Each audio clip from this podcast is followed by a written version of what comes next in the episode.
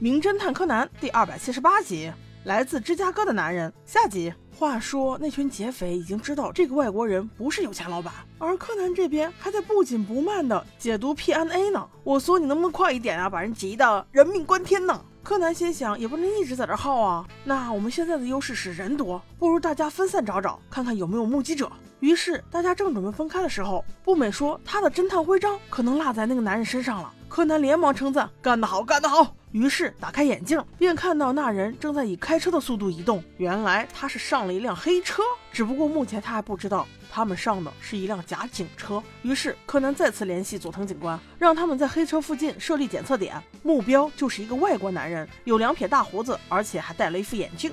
佐藤警官也是不含糊，分分钟便安排到位了。而柯南这边也在赶过去的路上，但此时灰原却有了更不好的感觉。他也发现了赤井秀一，并且觉得这个詹姆斯先生似乎是在故意引他们上钩。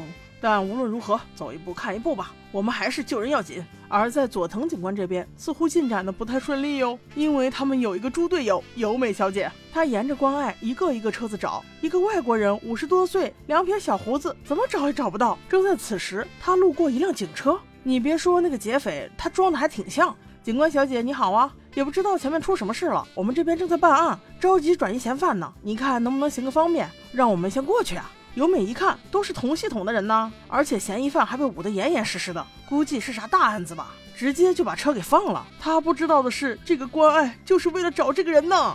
柯南赶到之后，听由美姐姐说没有遇到这样一个人呢，眼睛里却看到那辆可疑的黑车又开始移动了。咦，这也太奇怪了吧？他是怎么通过关爱的呀？博士说：“现在当务之急还是先要解开暗号才行啊！”所以小朋友们又开始发散思维起来。突然，就那么一句正中下怀：“PNA，意思就是警车呀！”这说明那群劫匪是假扮警察弄了辆警车，这就能解释他们为什么能轻松从关外通过了。于是他立刻思维转变，打电话联系了佐藤，开始了进一步的追捕。他们已经有了一个新的逮捕计划。而与此同时，赤井秀一也没闲着，他一直在暗中跟着这辆警车。看来他的目标就是詹姆斯零零七，这也印证詹姆斯就是黑衣组织中的人。佐藤警官先是开启警笛冲了上去，凑到劫匪的车之后便说：“嘿，兄弟，帮个忙，前面有辆车需要我们追，咱们人手不够，你也一起上啊！”都不等人家对方回答，直接插上警笛就跑了。这弄得劫匪也有点不知所措，到底是跟是不跟呢？但后方紧接着又来了几辆警车，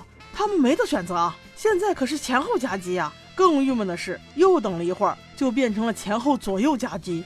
劫匪的警车一共被六辆车包围着行驶，看来一切准备就绪。佐藤警官一声令下，所有的警车同时开始减速，一直减到停为止。劫匪的车毫无招架之力，只能被逼停，就这么妥妥的被擒住了。同时被十几把警枪抵着的四名警匪，无奈之下只能全部投降。但奇怪的是，詹姆斯零零七先生就在被解救的一瞬间不见了。还等着他录口供呢，人却不见了。你说他有没有鬼？肯定是和黑衣组织有关。果然没错，在彩蛋里我们发现他悄悄的上了赤井秀一的车，看着这俩聊天，总感觉他们是老朋友了。难不成都是 FBI 的？我们记住这一段，后续接着演的时候我们接着说。好的，我们下期见。